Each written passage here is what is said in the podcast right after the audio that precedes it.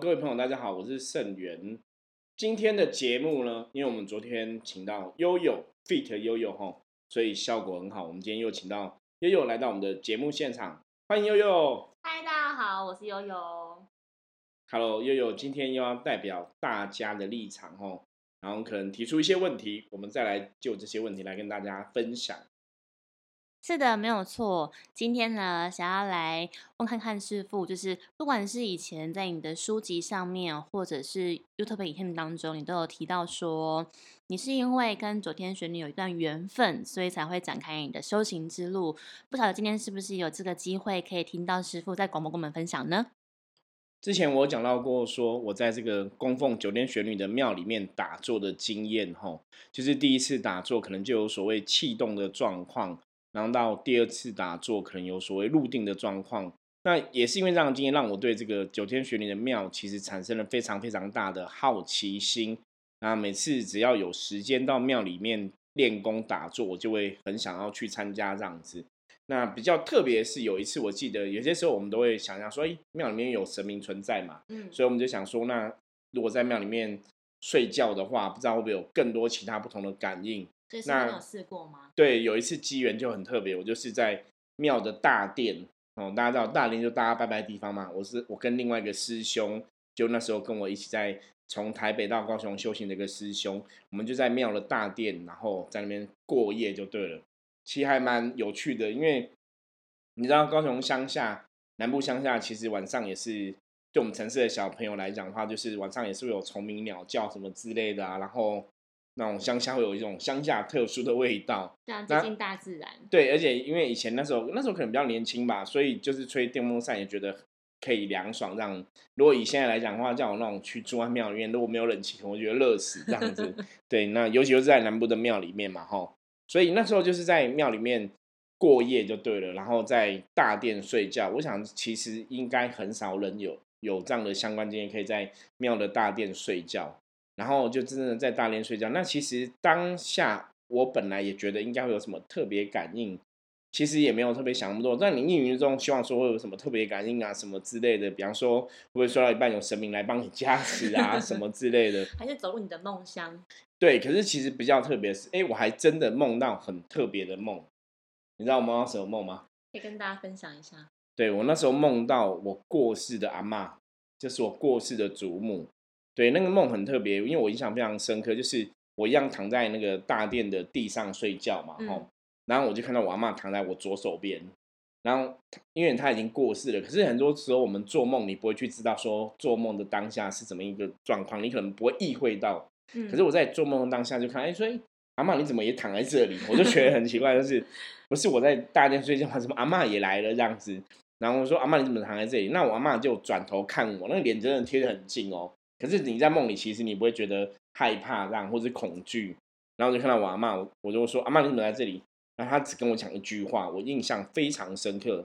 他说：“你要皈依地藏王菩萨。”然后讲完这句话之后，我就从梦里醒来，这样子。嗯。那这个梦跟我们一般讲说，你可能在庙里大殿睡觉，我刚刚讲嘛，你可能会有神明来加持什么的，好像也不是那么一回事，对不对？就很特别。就出现的是阿妈。对，而且还跟我讲说要皈依地藏王菩萨，不是说哎怎么现一个地藏王菩萨来帮我加持，那可能感觉不一样。所以第二天我醒来之后，我就马上就问这个庙里面的王老师，就我之前介绍到的嘛，我是因为他的机缘才跟这个九天龙王宫来结缘的。那我就请教这个王老师，王老师就跟我讲说，嗯，因为我当兵的时候是他学长嘛，所以他都叫我学长。他说学长学长，那是跟你讲你要认主了。那师傅什么是认主啊？对，因为我刚刚讲梦里面，王妈不是叫我皈依地藏王菩萨嘛，嗯，所以王老师就跟我讲说，他说基本上道教没有在讲皈依，皈依是佛教名词。对，那后来我也才知道说，其实一直到后来，现在我们真的修行之后，我也才知道说，哦，其实我妈那时候讲皈依地藏菩萨，的确也有在暗示我跟地藏王菩萨的一些缘分。对，那只是那时候王老师的解读就是说。因为道教讲是讲认祖归宗嘛，哈，讲认祖或是认所谓的领主的这个事情。那那时候我们对认领主这个事情也不是很了解，所以他就跟我们讲我是要认祖。那那时候我也不晓得什么叫认祖，那认祖到底是要认谁？什么？其实我都不是很了解。嗯，王老师就跟我讲说，好，那你跟那个我们这边帮忙的一个陈师姐讲，他会教你哦，你要怎么认主这样子，他会跟你讲这个程序或是仪式该怎么进行。嗯，那我就跑去找那个陈师姐，我就跟她讲说，哎，陈师姐，那个王老师叫我要认主，那我要怎么做？嗯，好，所以后来陈师姐就跟我讲说，她就开了一个笑话，那我不晓得台台语听不听得懂。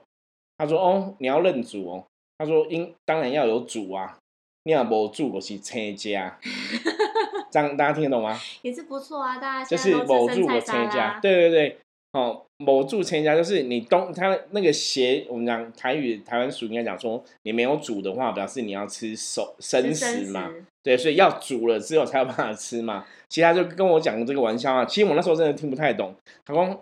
啊，你某煮哦，某煮爱领煮啊，爱五煮啊，五煮看五在了家，某你有钱这家。我那时候一开始其实听不太懂，后来才听懂，说哦，原来你在讲玩笑话这样子。好，可是他也在强调说，哎，其实修行过程中就有一个认主这个仪式，基本上对修行是会有帮助的。那为什么会这样讲？因为在那个时候我们刚开始接触修行，你你看嘛，一开始我只是会。打坐而已，然后其他什么事情其实也都不了解嘛。你就是这样打坐，然后可能有空就去庙里帮忙折折莲花之类的。就是一直打坐，一直打坐嘛？对，就有空就去打坐。可是其实你也不晓得到底怎么修行，其实也不太了解。然后就打坐，那一直到有了这个我阿妈的跟我讲，总要跪地藏菩萨这个梦境之后，我还知道说，其实原来是叫我去认主。所以我就去做了认主的这个仪式，请陈师姐帮我办了这样整个的仪式。那她大概就帮我准备花果供这样子，然后就这一天就是清香上顶嘛，拜九天玄女为主就对了。那那个时候我其实对认主这个东西也不是那么了解，只是后来才知道说哦，其实那是一个蛮重要的过程，因为那个会让你的灵性啊，我们讲修行你的本领、你的灵性跟这些神佛有更强的什么。连接。存在，对，就好像你跟神佛接上了一个天线一样，所以你在修行的道路上面来讲的话，哎，好像真的会有一些无形的神佛会循循善诱，会指导你该怎么走这样路线。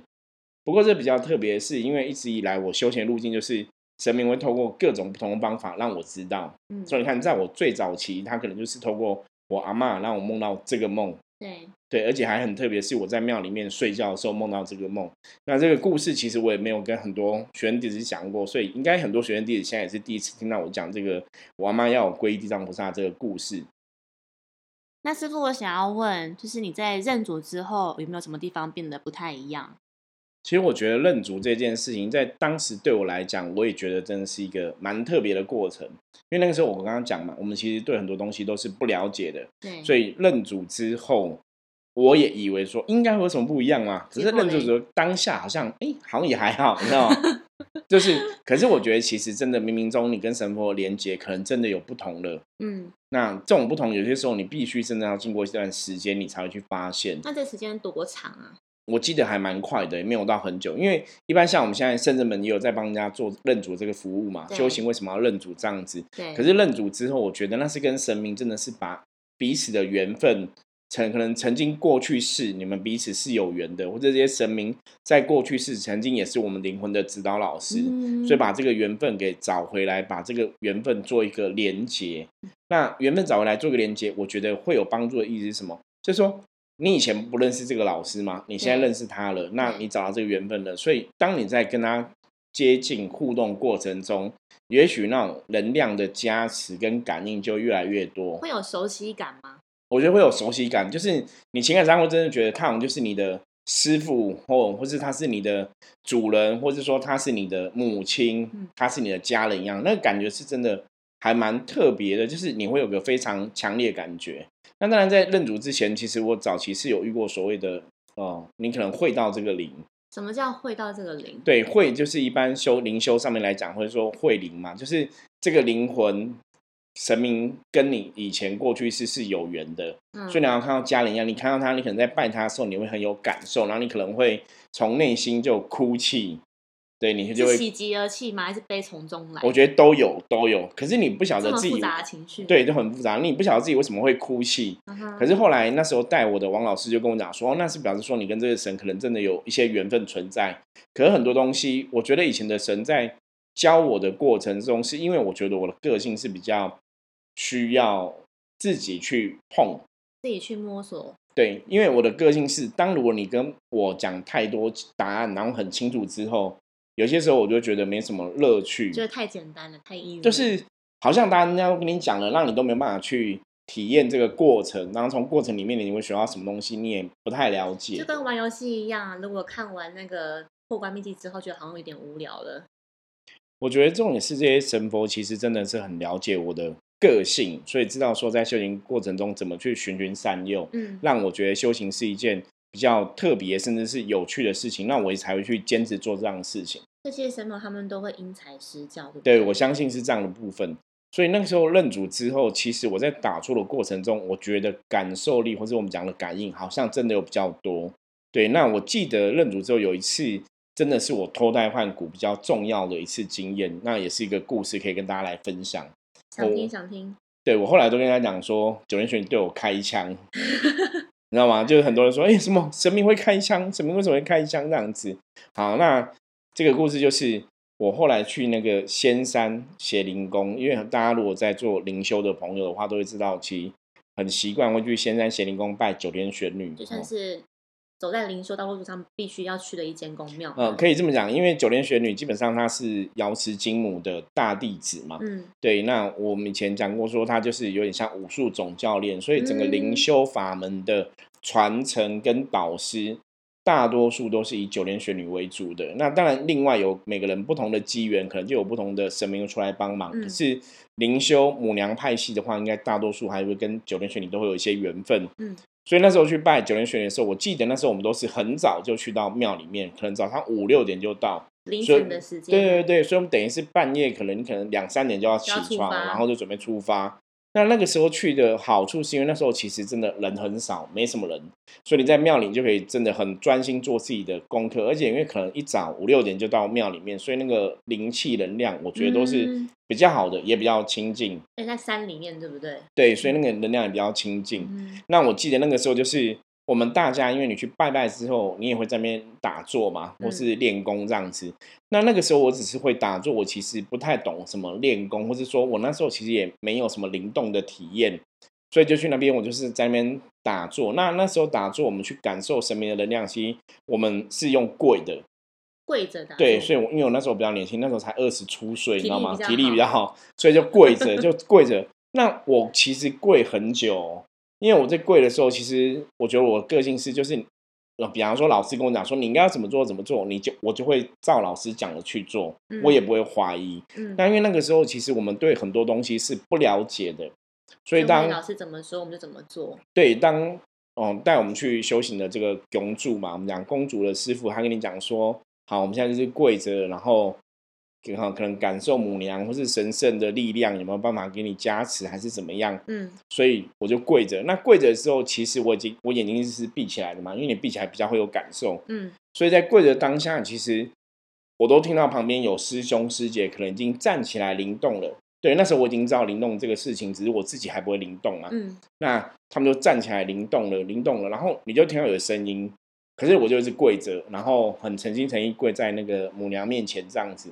可是我也不晓得说，那这样跪要跪到什么时候？嗯，那我就听那个声音，就觉得我周遭好像大家都已经起来了，然后我就想说对我就想说，我应该跪蛮久，因为我脚开始有点痛了，你知道吗？嗯虽然还年轻，那时候年轻，这样应该跪蛮久了，然后觉得我可以起来吗？嗯，然后什么时候可以起来？怎么没有人跟我讲？因为我觉得我好像也没有特别感就应，就是脑中已经有这样子的问号，可不可以起来了？这样，，对，然后你只是跪着跪着，你好像有没有什么特别的感应啊？好像没有什么特别的感受。那到底要跪到什么时候？后来嘞，对，那后来就是跪着，就当当我在讲说我要跪到什么时候，这个声音从我心里面冒出来的时候，我突然觉得。大家知道吗？那个眉心轮，知道有没有？我们讲人的第三眼的地方，吼，就是你现在讲眉心轮的地方，我感觉到非常强大的一股力量，那有点像气压子弹，就是我觉得有个东西嘣从前面打过来，是像 BB 枪那种感觉吗？有点像，应该像空空气气枪枪。对对对，就是那很强烈的能量是它直接打进我眉眉心轮。像我们去玩气弹那一种，对对对对，你就觉得你的眉心轮有一股很强大的气压打进来，然后我整个吓到。那因为打进来之后，因因为我们本来是跪着嘛，嗯，所以我其实就倒下去了，你知道吗？因为就打进来倒下去，那我整个是吓到，怎么会有一个这样的很特别的？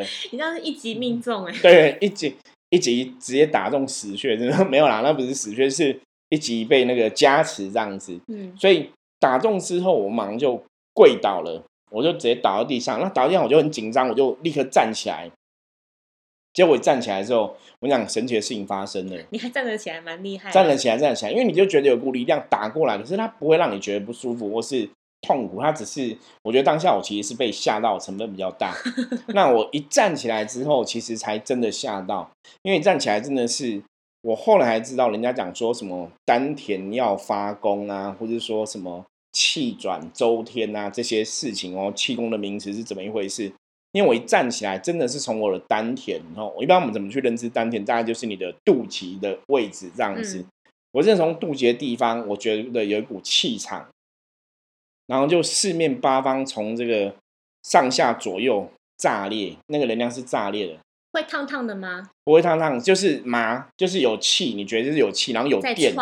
对，应该想是有电吧，就是电在丹田这边，感觉很强烈的电，然后它就是。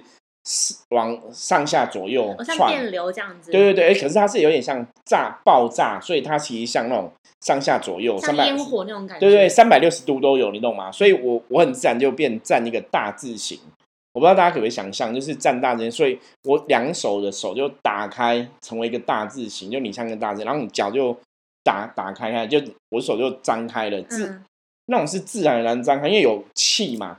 所以你手就突然这样打开一个大镜站着，然后我在那个过程中，我耳朵旁边还会听到气在走，其实有电哦，就你会觉得像呲那种电啊，那种电后来我跟人家形容说那种电像什么？那电有点像你你的手去撞到那个麻掉，有没有？嗯，就整个很麻。可是我们麻筋你麻是不舒服的嘛？对。可是那个电的麻是很舒服的，所以我整个就是整个站大字形，然后我觉得从丹田炸裂那个气是四面八方嘛。三百六十度都炸开，所以你感觉维持多久啊？大概后来时候我没有看，大概维持一分半左右，其实是很久，因为我整个站着大概站一分多钟。嗯哼，那站一分多钟之后，那个电就越来越少，越来越少，越来越少，越来越少之后，我就恢复正常嘛。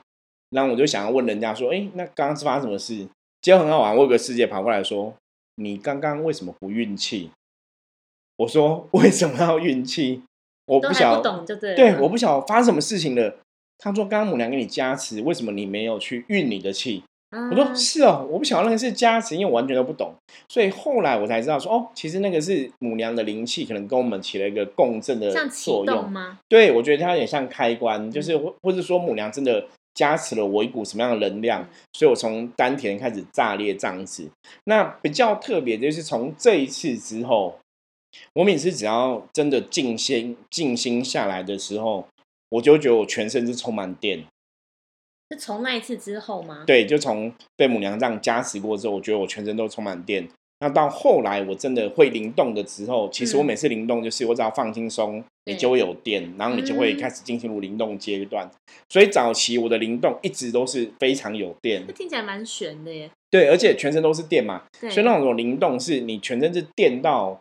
你无法不灵动，你知道吗？手会抖吗？对，那个是手会又很用力，就是全身都麻的，所以你头皮也会很麻吗？都是全身都是麻的，所以你不动会很痛苦，你必须要动才比较舒服。所以要顺着身体的感觉去对，所以我那时候其实这样，所以一直以来我早期我都觉得灵动这件事情就是全身都会有电才叫灵动。嗯，那我后来有问很多朋友，其实很多朋友是没有这样的经验，他们未必会到全身有电。嗯，所以我觉得那个。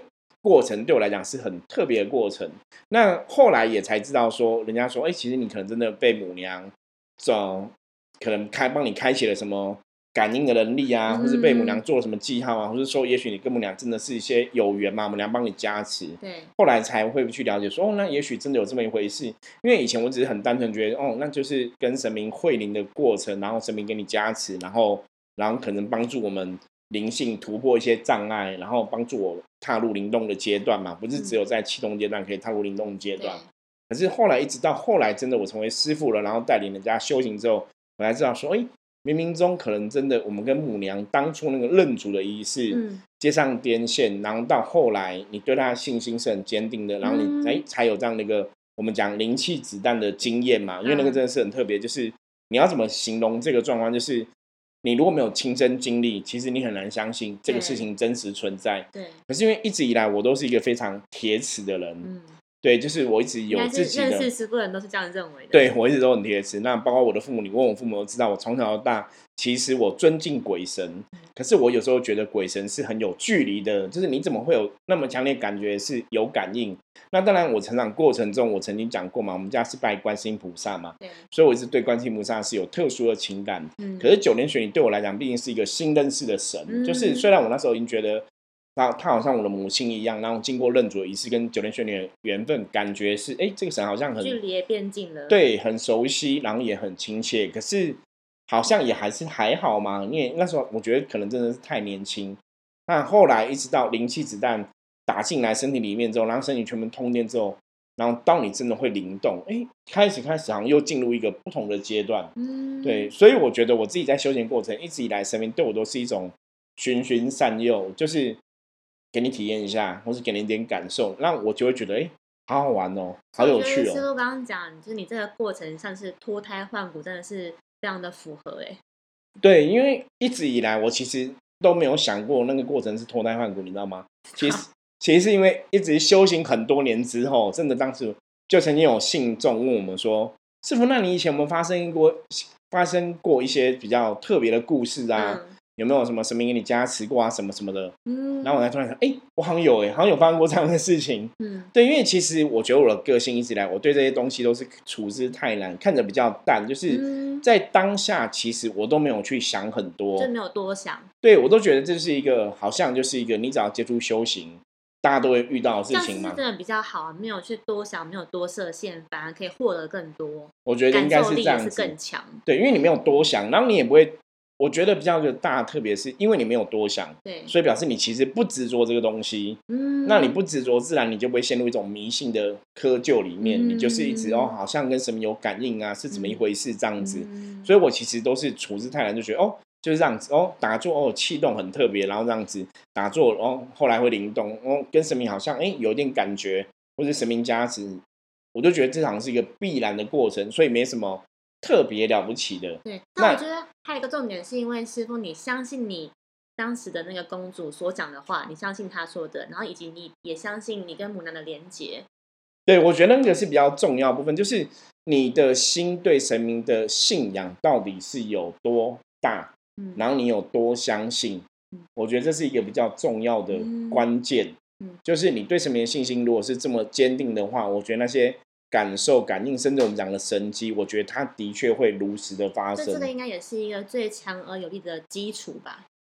对，因为我们讲修行的过程里面嘛，信仰就是你真的要相信嘛。嗯尤其我们在接触其他的世界的时候，不管是第三世界、第四世界，或是灵性的世界，嗯其实你相信多少，你的心的念力有多强，那个东西其实会不一样。嗯，对，那后来是因为很多人问我说，你以前有没有什么比较特别的经验？我才去想到说，哎，对我以前有这样的经验，然后这样的经验好像真的还蛮特别，的。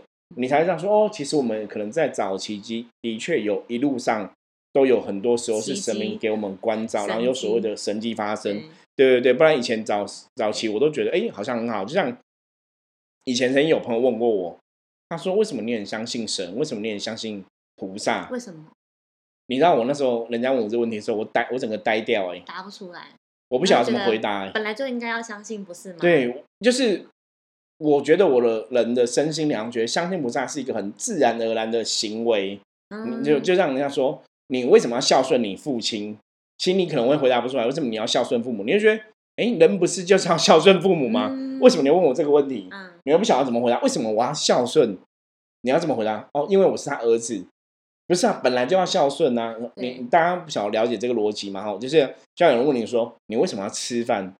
你不用问啊，这不是很自然而然的事情吗？所以那时候，当人家曾经问我说，为什么你会相信菩萨？为什么你会这么相信神？对，其实我也曾经呆掉过，对我就觉得，哎，这不是自然而然的事情，所以我不晓得怎么回答。那后来我真的人家问我这样的东西之后，让我去醒思说，哎，也许在我人生过程，真的从小不管是求学，到后来当兵抽签，到后来走上修行，嗯，好像一路以来都有神明在我的生命历程中出现过，然后他们嗯。都有跟我有有个一些很强的连接在，你才慢慢去知道说，哦，也许这些信仰真的是我们灵魂根深蒂固的东西，嗯嗯嗯也许我们的灵魂在没有投胎之前，可能已经注定了某些东西，或者说我们灵魂在没有投胎之前，我们可能已经跟这些神佛有某种的约定，嗯甚至也许我的灵魂有所谓的大愿，对，你才慢慢去了解这样的事情。嗯所以，当你去相信他们的时候，当然之后，我觉得你跟他们能量怎么去共振，那个状况就会更好。我觉得这是一个比较特别的过程。那师傅，除了刚刚你跟大家分享的灵气子弹以外，你跟九天玄女之间还有没有什么特别的故事，或者他曾经教导你什么事情？我印象比较深刻的是，九天玄女曾经跟我讲过，修行人其实首重饮水思源四个字。